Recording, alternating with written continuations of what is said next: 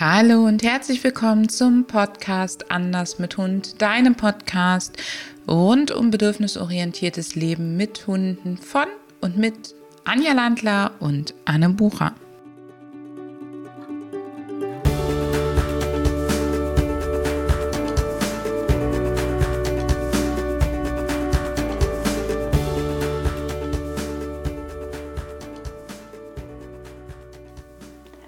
Heute widmen wir uns dem Thema der Hype um Auslastung, Beschäftigung und Enrichment.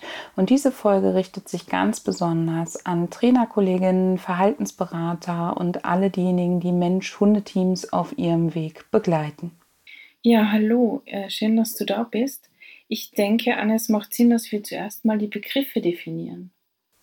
Ja, eine total gute Idee. Was ist Enrichment? Enrichment ist der Ausgleich von Defiziten. Das heißt, Enrichment bedeutet, dass wir ermitteln, welche Verhaltensweisen kommen im Leben des Hundes zu kurz und diese gezielt ausgleichen. Welche Sinne werden zu wenig stimuliert, das gezielt ausgleichen. Und mit Verhalten meinen wir natürlich immer Bewegung. Das heißt, da geht es auch ganz viel um Bewegungsausgleich für das Tier. Und das ist definitiv Enrichment. Und dann haben wir daneben die Beschäftigung. Und die Beschäftigung kann Enrichment sein, wenn sie eben solche Defizite ausgleicht, ist es aber nicht zwingend. Mhm.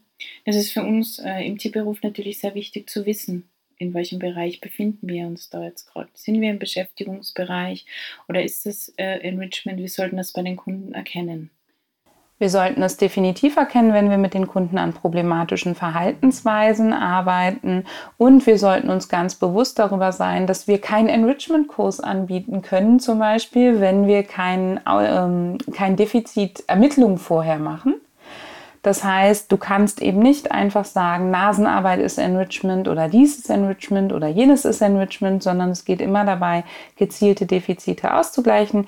Du kennst das vielleicht von den Zootieren, wo man ja schon seit einigen Jahren Enrichment ähm, betreibt, wo man sich eben die Haltungsbedingungen angeguckt hat, das jeweilige Ethogramm der Art angeguckt hat, das Individuum gegebenenfalls auch noch, vermutlich ähm, weniger, aber vermut, äh, schon auch noch. Und dann eben gesagt hat, was sind da die Bedürfnisse, die nicht befüllt werden, die nicht erfüllt werden, die das Tier nicht ausleben kann. Und die lässt man die Tiere ausleben durch gezielte Aufgabenstellungen, durch das, die Möglichkeit, Nahrung nochmal anders zu erwerben, solche Sachen. Und das macht man nicht nur aus Tierliebe. Das muss uns ganz klar bewusst sein, sondern das hat was mit Gesunderhaltung zu tun. Also Enrichment hat einen extrem hohen Stellenwert in der Gesunderhaltung. Ähm, Tiere, die in Zoos besser gehalten werden, gesund erhalten werden, pflanzen sich besser fort. Keine Frage. Sie, ähm, es gibt Untersuchungen darüber, dass sie weniger Krankheiten bekommen, äh, dass sie weniger Verhaltensauffälligkeiten äh, bekommen. Also da gibt es in der Tat sehr, sehr spannende Untersuchungen. Mhm.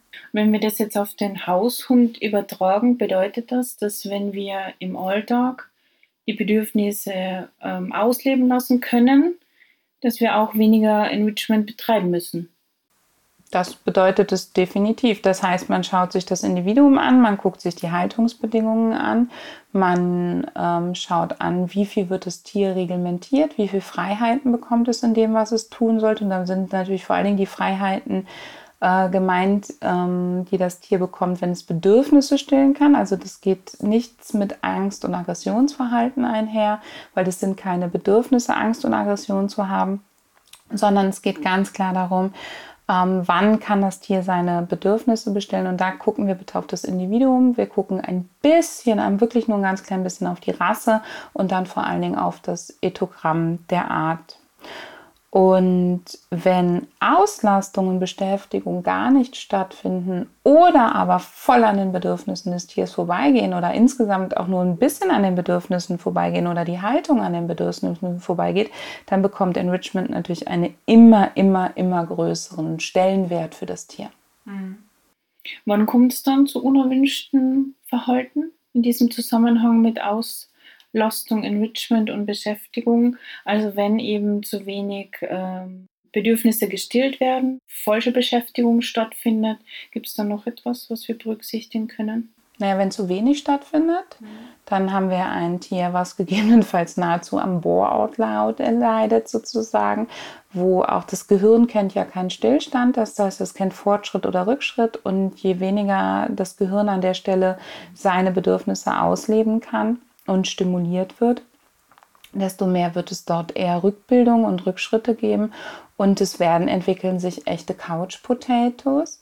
Äh, umgekehrt, wenn wir Fehlbelastungen haben, also die falschen Beschäftigungen für das Tier, das extreme Nachgehen von äh, jedweder Art von menschlichen Hobbys, ähm, dann kann das natürlich Frustrationsfolgen haben. Das ist das eine. Das andere aber natürlich auch ganz, ganz massive Auswirkungen auf Bewegungsapparat und Wohlbefinden des Tiers. Also sowohl das eine als auch das andere führt automatisch für die Veränderung vom Wohlbefinden und auch für die Veränderung der Gesundheit. Und da wissen wir ja heute Gott sei Dank schon sehr lange eigentlich, dass man Körper und Geist nicht trennen kann. Ja, das ist untrennbar, denn wenn es einem körperlich schlecht geht, wird es auf das Verhalten, auf die Denkprozesse äh, Wirkung haben und genauso ist es umgekehrt. Das heißt, unsere Aufgabe als Trainerin, als Verhaltensberaterin, was auch immer, ist es, den Halter auf dem Weg zu begleiten und ihm anzuleiten, dass er möglichst viele Bedürfnisse des Tieres zulassen kann, dass er möglichst viel in einem Umfeld mit dem Tier sich aufhält, wo er dem Tier auch die Möglichkeit geben kann, Bedürfnisse auszuleben und dass die Bedürfnisse, die er dem Tier nicht erlauben kann, warum auch immer, möglichst selten aktiviert werden. Mhm. Denn die Bedürfnisse entstehen ja teilweise auch durch Umweltauslöser und da können wir Frustration vorbeugen, indem die gar nicht erst so stark aktiviert werden. Gibt es wirklich Möglichkeiten, dass das Gehirn zu wenig stimuliert wird? Natürlich, wenn ich dem Gehirn keine neuen Impulse, keine neue Reize gebe, dann ist es, ähm, kann es schon sein, dass es zu wenig stimuliert wird. Das heißt, wenn der Hund nicht regelmäßig ähm, Gassi geht, wenn er nicht regelmäßig neue Objekte zur Erkundung bekommt, wenn er nicht irgendetwas bekommt, womit er sich angstfrei. Äh, und aggressionsfrei ähm, auseinandersetzen darf, wenn er zum Beispiel auch Hunde, die viel, viel, viel an der Leine geführt werden und überhaupt nicht eigenmächtig entscheiden dürfen, ähm, wann, wie, wo die sehr in Watte gepackt werden, wo wir dann vielleicht sogar die Helikopterhundehalterinnen sozusagen haben, dann ähm, kann das schon auch zu einer ja, Unterstimulation führen. Ich denke, die wenigsten Hunde sind unterstimuliert, die wir treffen, aber sie sind häufig ähm, haben sie Fehlbelastung dadurch, dass sie wenig ihren Dingen nachgehen können, dass sie aus Hundeliebe, aus gut gemeinten Dingen einfach stark reglementiert und eingeschränkt werden oder auch weil sie eben in der Umwelt sonst Schaden anrichten würden. Und das sind wirklich Hunde, die machen dann auch an einigen Stellen im Gehirn natürlich Rückschritte. Ich denke, dass da das Wichtigste ist, dass wir als, als Trainer, als Verhaltensberater auf dem Weg sind, erstens wahrzunehmen, ist dieser Hund fehlbelastet? Ist er unterfordert? Ist er überfordert? Das nicht schwarz-weiß zu sehen. Also ich denke, es ist nie ein Hund unter- oder überfordert, sondern welche Situation unterfordert ihn? Wo ist er überfordert? Was darf ich mehr stimulieren? Wo wird vielleicht zu viel gemacht? Wo wird er frustriert? da systematisch vorzugehen und dann zu gucken, mit welchen Schlüsseln, mit welchen Elementen kann ich dem Hundehalter helfen, dass das Tier mehr gute Erlebnisse feiern darf und mehr ausleben kann und darf und auch, dass ich das wieder fördere und vielleicht Dinge, die aus dem, im Ethogramm vorhanden sind, die das Tier aber gar nicht mehr macht, nicht abzuhaken im Sinne von, das ist kein Bedürfnis, sondern ähm, hin, genau hinzuschauen, was passiert denn, wenn man dem Tier die Umwelt so herrichtet, dass es das wieder tun kann, kommt es dann zurück und ist es vielleicht die ganze Zeit nur verschüttet gewesen. Und an der Stelle ist es für dich ganz, ganz wichtig, dass du als Trainerkollegin ähm, da nicht zu schnell aufgibst und nicht auch nicht zu schnell, wenn du zum Beispiel Kunden hast, die wegen Aggressionsverhalten bei dir sind, nur am Aggressionsverhalten arbeitest, dass du nicht zu schnell sagst, du arbeitest nur am Jagdverhalten, sondern dass du dir immer das Gesamtpaket der Belastungen anguckst. Ja, wenn wir uns zum Beispiel unerwünschtes Verhalten im Bereich der Jagd anschauen oder der Beutefangsequenz, dann wird ja oft empfohlen, äh, den Hund über Dummy-Training oder so etwas äh, auszulasten oder auch Dummy-Arbeit. Und das ist halt auch wieder eine einseitige Belastung, eine einseitige Beschäftigung, die den Hund nicht in allen Bereichen stimuliert, wo er es vielleicht braucht. Genau, das ist ein super Beispiel. Ähm, die Dummy-Arbeit ist noch relativ abwechslungsreich, wenn wir es mal vergleichen mit dem ähm, ganz krassen Extrem, den Hund einfach ans Fahrrad zu hängen, weil man einen großen Hetzer hat und den neben dem Fahrrad herlaufen zu lassen. Ähm, das ist in der Tat für mich ein mega fragwürdiges Thema und ich bin da, ähm, sage ich auch ganz offen, ich halte überhaupt nichts davon, Hunde ans Fahrrad zu nehmen und mit denen Rad zu fahren vor allen Dingen nicht an der Leine, halte das für sehr bedenklich, sowohl vom Bewegungsapparat her als auch davon, dass es was ganz Stupides ist. Aber auch wenn wir das Dummy-Training, was so gerne empfohlen wird, oder die, das Man-Trailing nehmen, es hat sehr viele menschliche Regeln. Und der Hund darf wieder nicht frei agieren. Er geht zwar jetzt mal über Stock und Stein, er setzt die Augen, die Nase, den Körper ein, ähm, aber er darf wieder nicht frei agieren und es ist nur sehr bedingt das Ausleben von den echten Bedürfnissen. Das heißt, es ist eine schöne Beschäftigung und wir machen da drin auch die, ähm, die Sensorik, benutzen wir also als sensorisches Enrichment für das Tastempfinden, für die Geruchssinn etc. können wir es durchaus ansehen, aber nicht beim Ausleben lassen der Bedürfnisse tatsächlich. Das heißt, hier haben wir menschliche Hobbys, die dem Tier gut gelegen können, kommen, die das Tier gut ausüben kann, die aber nicht unbedingt im Bereich der tatsächlichen Rundumauslastung, wie wir sie verstehen, Bedürfnisbefriedigung mhm. und auch nicht im Bereich der, des Enrichments unbedingt anzusiedeln sind. Ja. Und wenn wir in den Bereich der Bedürfnisbefriedigung hinschauen, sind die sogenannten Umweltbelohnungen zum Beispiel eine gute Möglichkeit. Das heißt, ich beobachte meinen Hund, ich schaue genau hin, ähm, welche Bedürfnisse hat er so und setze diese Bedürfnisse als Belohnungen ein. Und Umweltbelohnungen bedeutet eben, dass zum Beispiel, wenn der Hund an Der Hund darf das Verhalten ausüben, was in dem Kontext bei ihm aktiviert wird. Und das setzen wir ganz gezielt ein. Und das solltest du mit deinen Kunden unbedingt ähm, üben. Die Umweltbelohnungen machen eine Menge Spaß. Sie machen die Leute handlungsfähig, wenn, auch wenn sie keine Leckerchen zum Beispiel gerade geben wollen können, wie auch immer.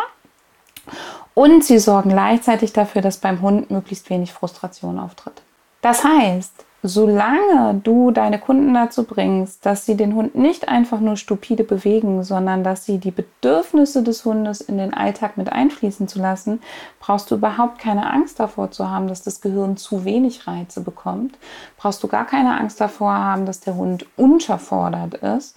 Ähm, und das sollte auch unser Ziel sein, dass die Hunde möglichst viele ihrer natürlichen Bedürfnisse ausleben können ja, wenn der Hund dem nachgehen darf, was ihm interessiert, ähm, muss der sowieso viel denken, er muss auch selbst Entscheidungen treffen und das macht eben das äh, ganze Hundeleben etwas attraktiver und es sorgt für Wohlbefinden. Genau. Ich finde an der Stelle, du kannst es auch beobachten, das mal bei deinen Kunden. Das geht schon an ganz vielen kleinen Sachen los. Wir sind hier gerade in der Trainingswoche äh, in Utting am Ammersee und wir trainieren ganz viel am Wasser, vor allen Dingen am, am Bach, ähm, weil es hier sehr heiß ist. Und es geht schon damit los, zeige ich dem Hund immer den besten Weg zum Bach oder lasse ich ihn das selber machen und dabei vielleicht auch mal über Stock und Stein klettern auch wenn er vielleicht was am Ellenbogen oder sonst wie hat, weil ich einfach sage, ich traue ihm das zu, dass er das selber kann. Und ich weiß als Hundehalter und auch als Trainer, dass das Durchbewegen der Gelenke, der Durchbewegen des Körpers sehr wichtig ist. Und gleichzeitig ist ja mit jeder dieser Bewegungen, mit jeder dieser Kundungen, kommen ja auch die Impulse ins Gehirn. Und so kannst du zum Beispiel dafür sorgen, dass der Körper wieder in wirklich diese Balance kommt. Wir brauchen dafür kein höher, schneller, weiter, sondern so viel wie möglich Freiheit für die Hunde, ohne die Umwelt zu schädigen. Mhm. Und wenn du wie die Anja und ich Hunde haben, ähm, mit denen man das nicht so ohne weiteres kann, oder deine Kunden, die solche Hunde haben, dann braucht es deinerseits Kreativität und einen Blick für die kleinen Details. Ja, ganz genau. Denn die meisten dieser Aktivitäten sind zum Beispiel ohne Leine natürlich optimal jetzt auch für den Hund. Aber es gibt immer auch Möglichkeiten und Wege, das zu lösen mit einer Leine, mit einer Schleppleine, mit passenden Leinenhänden, wie auch immer. Da findet man immer Lösungen. In diesem Sinne hoffen wir, dass dir dieser Podcast gefallen hat, dass du damit wieder etwas mitnimmst. Wenn du dazu Fragen hast, kontaktiere uns gerne. Wir freuen uns, wenn du uns abonnierst, ganz egal auf welchem unserer Kanäle und natürlich auch, wenn du uns eine 5-Sterne-Bewertung dalässt. Und wenn es dich interessiert, wie wir arbeiten und du von und mit uns lernen möchtest, dann schau doch mal auf unseren Kanälen vorbei und informiere dich über unsere Angebote. Bis dann. Hör mal wieder rein.